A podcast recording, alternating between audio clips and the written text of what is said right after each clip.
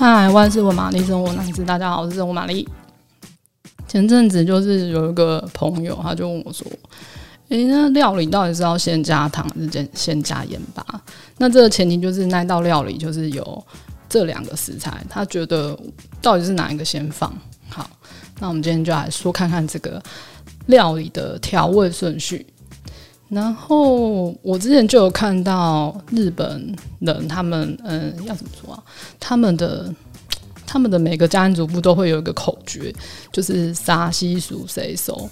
那这四个呃一二三四五这五个音就代表分别调味料顺序，就是他们如果在一道菜里面出现这五个调味料，那他们的顺序就是这样。我觉得这可以拿来当做一个参考。嗯，像沙就是砂糖。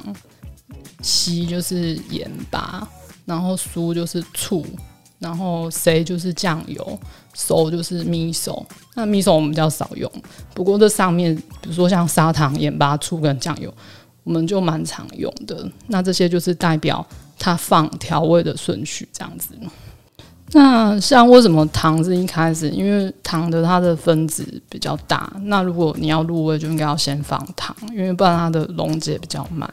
那因为盐巴的渗透力很强，如果先放了盐巴，那糖可能就吃不进去。所以假设这道菜里面有盐或是糖，那你可能就要想一下，诶、你是要什么样的味道？你是想要糖？你想要呃甜的味道先进去的话，那这样就应该要先放糖。那后面才放盐巴，就是大家煮菜的时候可能就要这样考虑。那如果常常腌制食材，比如像嗯、呃、做梅酒、做泡菜的人，应该的人应该就是可以理解这个道理。因为像糖跟盐巴都是让食材就是组织会收缩，或是让它渗水，哎、欸，要怎么样？嗯、杀青的那个动作的调味料。那所以如果你想要食材软烂。那糖跟盐巴应该就要后面下。那如果你想要食材煮的，就是很有口感，比如说脆啊，就是保持它的那个扎实度，那你就可以先放盐巴或是糖。那其实有时候你也可以透过，比如说像盐巴跟糖的那个特性，去让食材变得比较不粘锅，或是嗯、变得不粘锅啦，不是不粘锅，就是不粘锅，或是让它去掉水分之后，它的那个外面的外形就会固定。的做法就可以用这个方式去，像这些都是有原因。就比如说，你看，嗯，煮好的那个珍珠粉圆，他们如果泡在清水里面，它应该就会烂掉。所以，像外面的那个洋茶店，他们就会放在糖啊，或是糖水里面啊，让那个粉圆的 Q 度可以延长，维持那个时间。那还有，像你在煎荷包蛋的时候，你就可以先在那个油锅里面放一点点盐。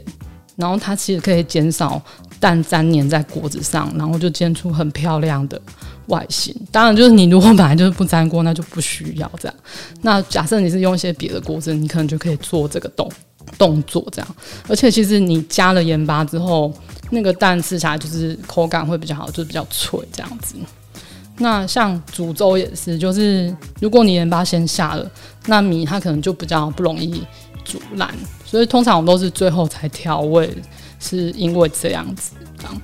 那可能就是你知道这个用法之后，你就可以想一下你需要什么样的口感或者什么样的味道去放置那个糖跟盐巴的顺序，这样就是会让你就是下厨比较轻松，或是说嗯顺序对了，然后就不需要煮太久，然后食材就软了，或是让你的菜色看起来就是更好看，然后吃起来更好吃。